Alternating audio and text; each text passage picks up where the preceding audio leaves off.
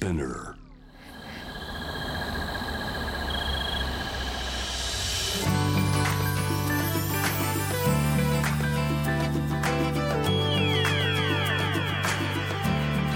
エネオス4 Hour Earth One by One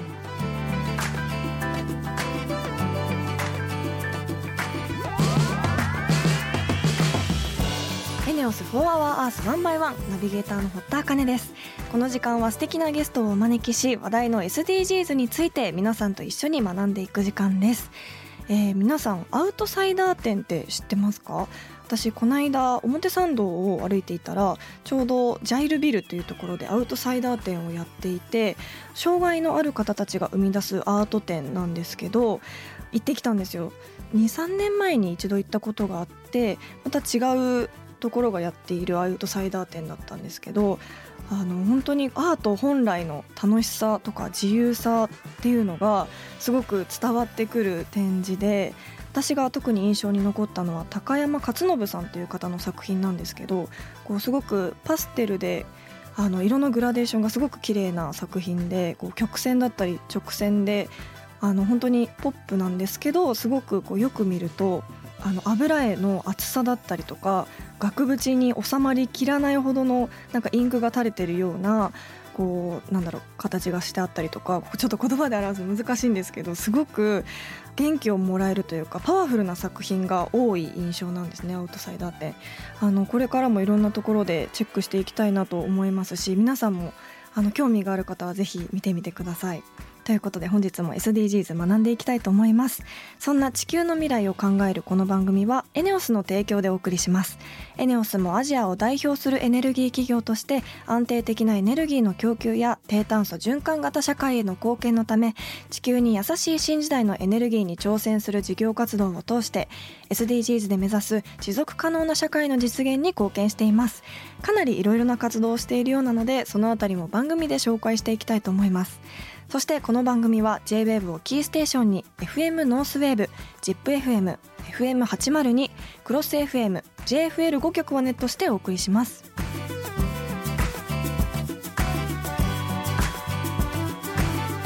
エネオス4 Hour Earth One by One This program is brought to you by エネオス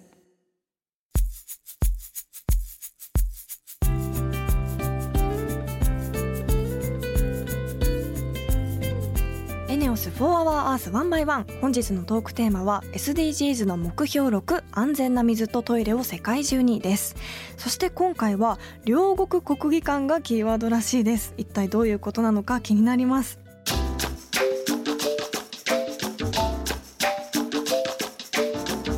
エネオス4 Hour Earth 1 by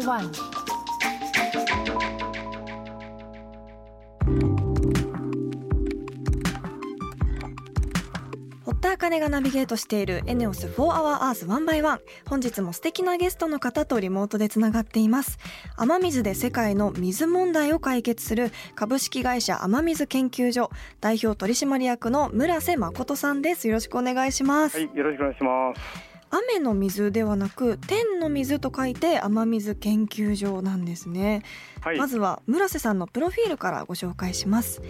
墨田区職員として在職中から雨水利用の可能性を模索し雨水を活用した都市型水害の解決策も発案。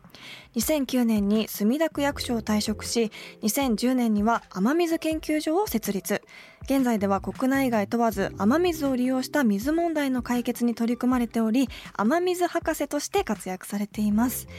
雨水というと今大変な災害をもたらしていますが、うん。あの村瀬さんが雨水利用について取り組むきっかけっていうのは何だったんですか？もうね、40年前の話になっちゃうんだけど、はい。今でもね、雨の降り方がちょっと今もおかしいですけどね、その短時間にどっと強い雨が降ると、下水道があの排水しきれなくてね、逆流が起きるんですね、はい。でその逆流で、街中がその下水で汚染されちゃうわけですよ。はい。でそれであの当時、私は保健所で仕事してたんだけど、うん。なんとかしてくれっていうふうに住民から悲痛な叫びっていうかな、そのことがあったんで、はい。じゃあ、この問題についてその研究しようということで、うん。40年前にスタートしたんですね。はい。まあ、仲間とみんなで研究したんですけど、はい。結論は非常に単純な結論で、はい。流せば洪水だけど、貯めれば資源だっていう結論なんですね。はいあちこち貯めて分散すれば、ずいぶん流れの出方も違うんで、うんうん洪水の軽減にかなり寄与するんですよ。はいでそれを具体的に提案したのはあの今の相撲の国技館ですね。はいまあそれはあの相撲協会に提案して、んまあ、墨田区長を説得して、墨田区長がまたあの相撲協会を説得して実現して、あの頃は世界最大規模、アジア最大規模の施設だったと思います、雨水利用施設がね、あ、えー国技館。国技館での雨水の施設が、へうん、ー両国の前にあの大きなスタジアムが、あの両国の国技館があるんですけど、うんうん。はい。そこの屋根に降った雨は全部地下のタンクに溜まって、んうん。そしてそれをトイレや冷房に使う仕組みになっているんですね。はい。で、まあ、私はまあそれがスタートになって墨田区役所にいましたから墨田区全体にまず広げていって、うんうん。まあ、今、墨田区はもうあの雨水を貯めて使うことが当たり前の町で、まあ、雨水利用の先進都市に今なってますけど、はい。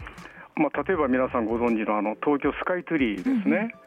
あれも私が退職前にあのデザイン指導に関わった仕事なんですけども、えーね。なんとあの、はい。展望ロビーの屋根から降った雨も全部地下に2600トン近い大きなタンクが地下にあるんですね。え。ーそして洪水防止して、はい。そしてためた雨水をポンプアップしてあのトイレとか屋上の緑化にも使ってるんですね。なるほど、そもそも墨田区の洪水の原因は何だったんですか？一番大きな根本的な原因はコンクリートジャングルですね。あ東京が大阪もみんなそうだけど、はい。アスファルトやそのビルでみんな覆っちゃうから土をね、うんはい雨が地下に染み込めないんですね、そうすると染み込めないと雨が一挙に流れ出てきちゃう。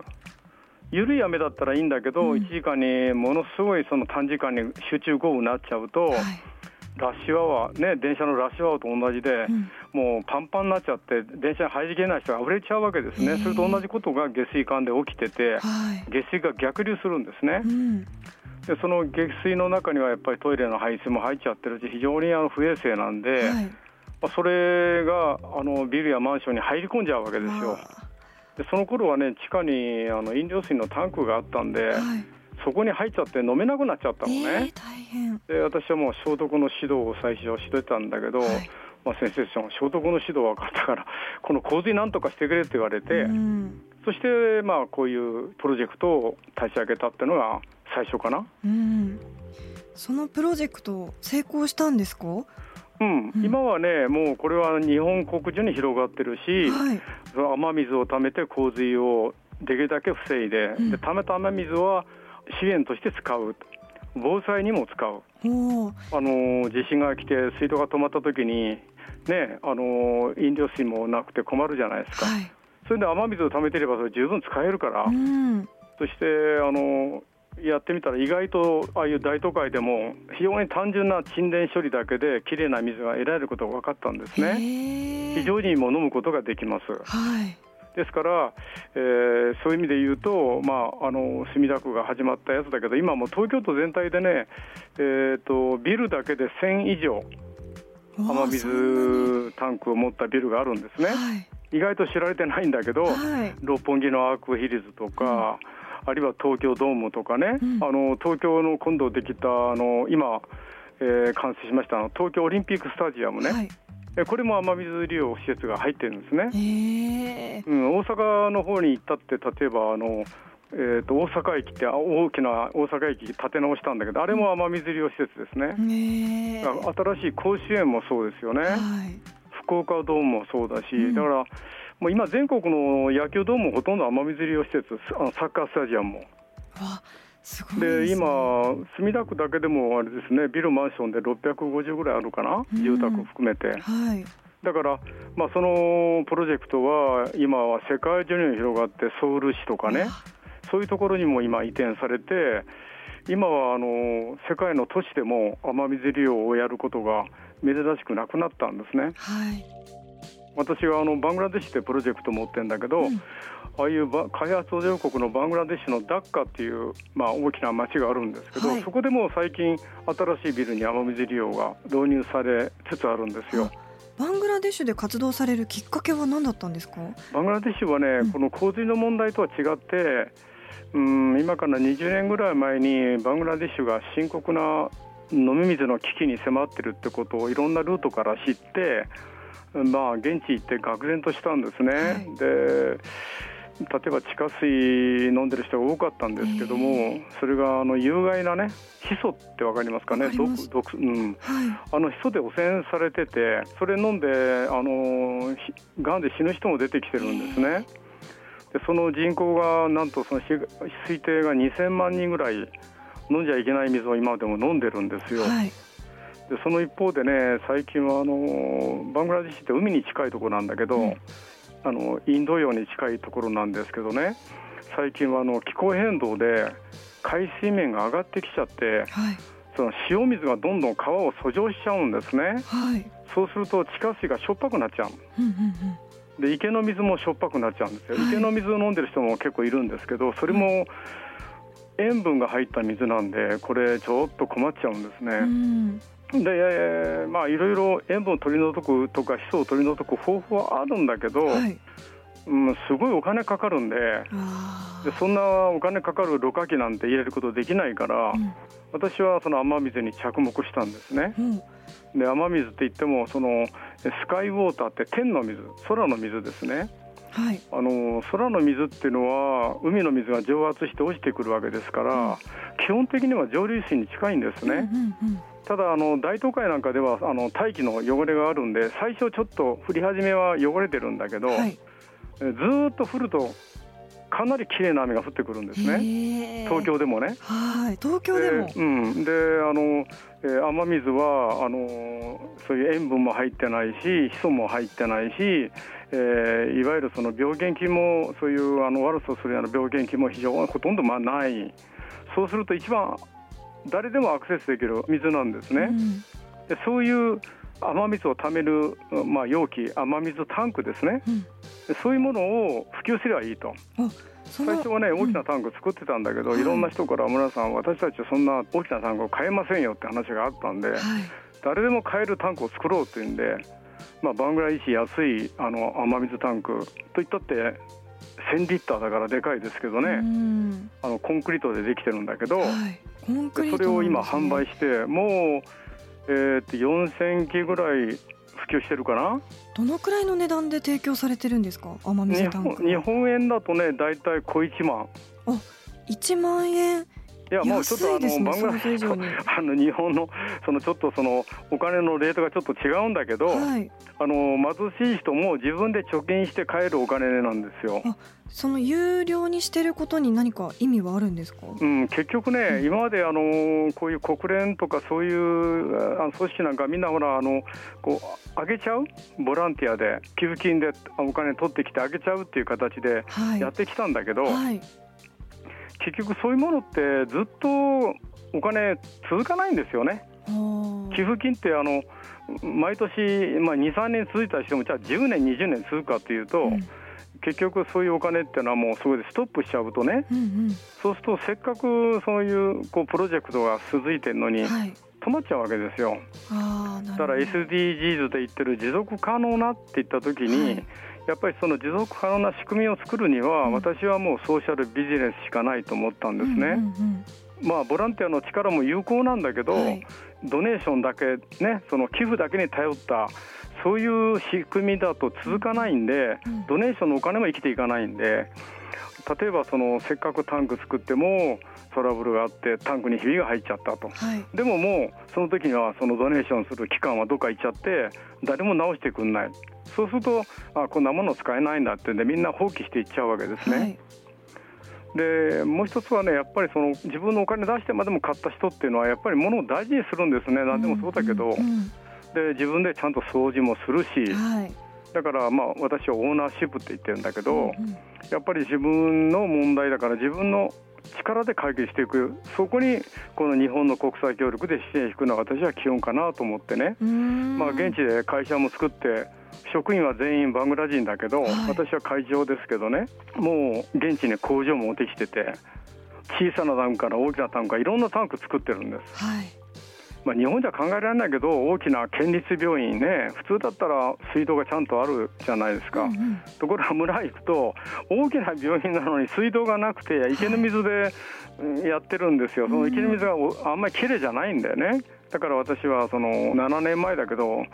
すごく大きな150トンの雨水タンクを作ってこれは構造がちょっと違うブロックタンクっていうコンクリートのブロックを作ったタンクなんだけど、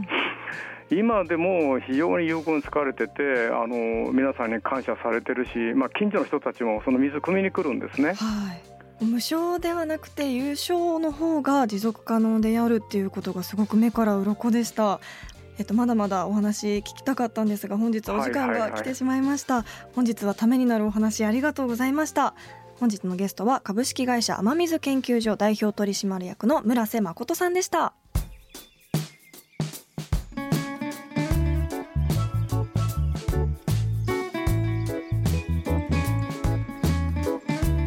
エネオス For Our Earth One by One.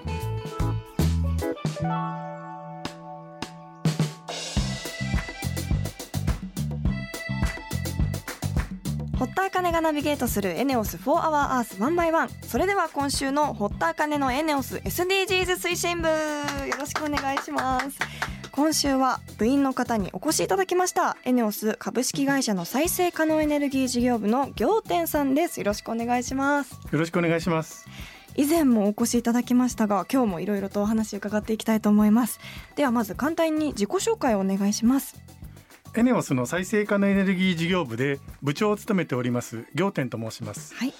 持続可能な社会、低炭素循環型社会の実現に貢献していきたいというのがエネオスの思いです。そんな未来の実現に向けてとにかくたくさんの再生可能エネルギー電源を確保することが事業部の使命と思って取り組んでいます。はい今日はどんなご報告をいただけるんでしょうか？エネオスが取り組んでいる再生可能エネルギー事業についてお話ししたいと思います。うん、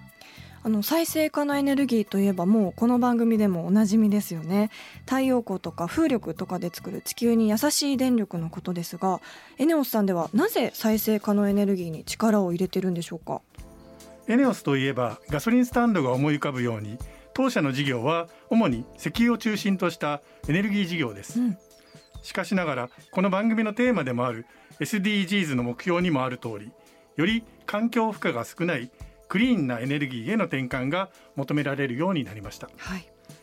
当社は環境負荷が少ないクリーンなエネルギーが使われる社会いわゆる低炭素循環型社会への貢献を社会的な使命と認識しています。そして低炭素循環型社会の実現のために再生可能エネルギーを皆様に安定的に効率よく供給できるようさまざまな取り組みを進めています、うん。再生可能エネルギーの安定効率供給には作る貯める使うという3つのステップが必要となりますが私がおります再生可能エネルギー事業部では3つのステップのうち作るという最も重要な最初の役割を担っています、うん。再生可能エネルギー事業によって SDGs の目標7エネルギーをみんなにそしてクリーンに目標11住み続けられるまちづくりを。目標13気候変動に具体的な対策をの達成にも貢献できると考えています。うん、あのこの番組を始めて本当にエネオスさんいろんな取り組みをされていることを知ったんですけどあの再生可能エネルギー事業についてはいつ頃から取り組まれてるんですか？2012年度から始まった再生可能エネルギー固定価格買取制度を踏まえエネオスでは自社やエネオスグループの有給地を活用したメガソーラー発電事業を推進しています。2013年2月に仙台メガソーラー発電所が商業運転を開始したことを皮切りに現在は全国21カ所でメガソーラー発電所が稼働しています。そして2019年度からは海外での事業にも参画しておりまして本年度はオーストラリアや北米でのメガソーラー発電所の建設を開始したところです。地球に優しい電気を作る施策として国内外の再エネ発電容量の拡大を目指し取り組んでいます。うん。あのエネオスさんではどんな再生可能エネルギーで電気を作ってるんでしょうか？太陽光発電はもちろんのこと風力発電にも力を入れています。陸上風力についてはこれまでいくつかの自社有給地で発電事業に取り組んできましたが2020年度からは青森県や山形県でいわゆるウィンドファームの開発にも取り組んでいます。また海の上での風力発電いわゆる洋上風力発電事業にも力を入れています。日本は海に囲まれているのでこの洋上風力発電にかかる期待は本当に大きいです、うん、当社がそのトップランナーになれたと思っています。うん。あの太陽光発電とか風力発電とかあの海の上での風力発電だったり本当に再生可能エネルギーっていうのは自然と向き合う必要がありそうですけどどんな点が大変だったりしますか？再生可能エネルギーは自然が相手なので天気が悪かったり風が吹かなかったりしますので常に安定した発電量を得ることはできません、はい、雨や雪など天気の悪い地域では太陽光発電はできなくなりますが晴れている地域もありますのでその地域では太陽光で発電できます。このような自然環境の影響を受けても安定的に電気を供給できるよう太陽光風力バイオマスといった各種多様な発電手段をさまざまなエリアで持つことが重要と考えています。うん本当にいろんな取り組みの積み重ねによって再生可能エネルギーから電気が生まれてるんですね。今日は環境負担の少ない低炭素エネルギーを安定的に効率よく供給するための作る、貯める、使うという3つのステップのうち第1ステップの作るの部分の再生可能エネルギー事業についてお話を伺っていきました。来週は具体的な事例についてもご紹介いただけるとのことで楽しみにしています。本日はエネオスの再生可能エネルギー事業部の行天さんありがとうございました。ありがとうございました。エネオス For Our Earth One by One.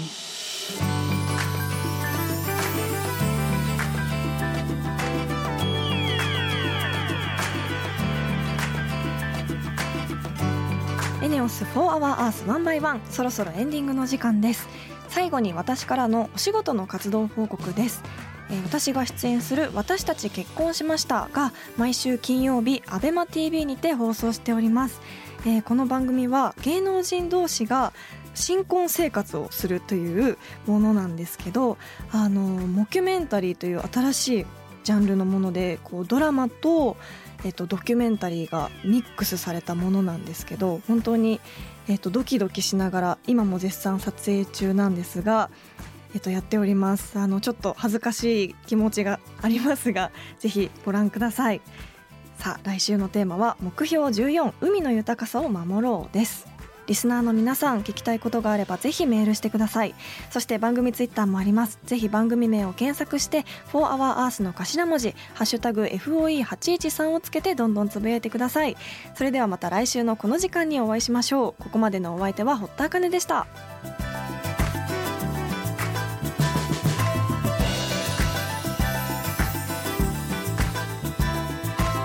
エネオス4 Hour Earth One by One. This program was brought to you by ENEOS